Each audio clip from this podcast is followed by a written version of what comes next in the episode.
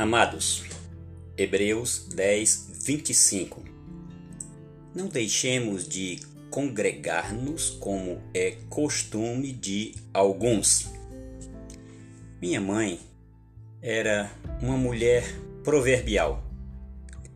Ela amava o livro de Provérbios, no qual usava constantemente para nos ensinar, exortar e disciplinar como também ela amava citar provérbios populares quando queria chamar nossa atenção em, em várias demandas.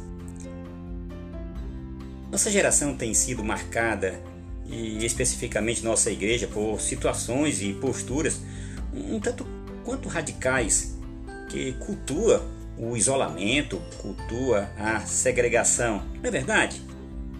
Na década passada, se vocês usarem a memória, o tema era o apartheid, a marginalização, o racismo. Mais recentemente, surgiu um grupo que alguns intitularam de desigrejados. E agora, após a chegada da pandemia, o Fica em Casa, onde extremos se posicionam e apelam até mesmo para a violência, o cerceamento do ir e vir contra os que pregam até mesmo a desobediência civil. Amados, Deus criou-nos seres que deveriam se desenvolver em relacionamentos profundos com Ele, o Eterno, e, e uns com os outros. Examinando a Escritura nesse texto, nós chegamos à compreensão de que, infelizmente, alguns judeus, judaizantes, tomaram a inserção dos gentios à igreja como um insulto e passaram, portanto, unidos, lógico, de um grande pretexto, a separarem-se da igreja como algo que para eles era justo. Eles não entenderam a união por laços fraternos de amor. Eles não entenderam o significado do exercício do amor recíproco. E preferiram o separar-se diante do congregar, um termo que significa uma adição.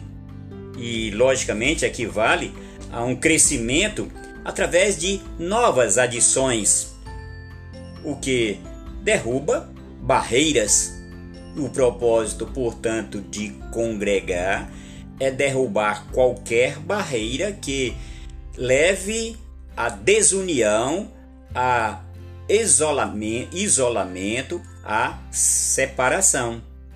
Deus é quem nos uniu em Cristo e é o mesmo Deus que nos encoraja, amados, a amar antes que odiar e, e, e não nos separarmos daquele a quem Ele nos uniu. Olha bem, irmãos, fiquem atentos, estejam apercebidos.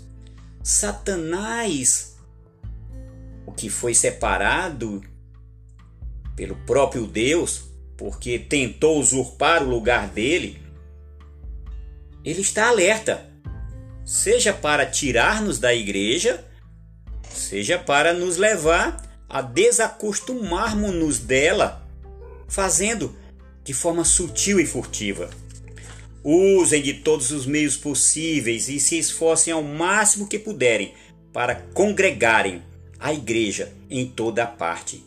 Somos chamados pelo Senhor como rebanho de ovelhas, não de cabritos, quanto mais solicitudes sejam exigidas de nós.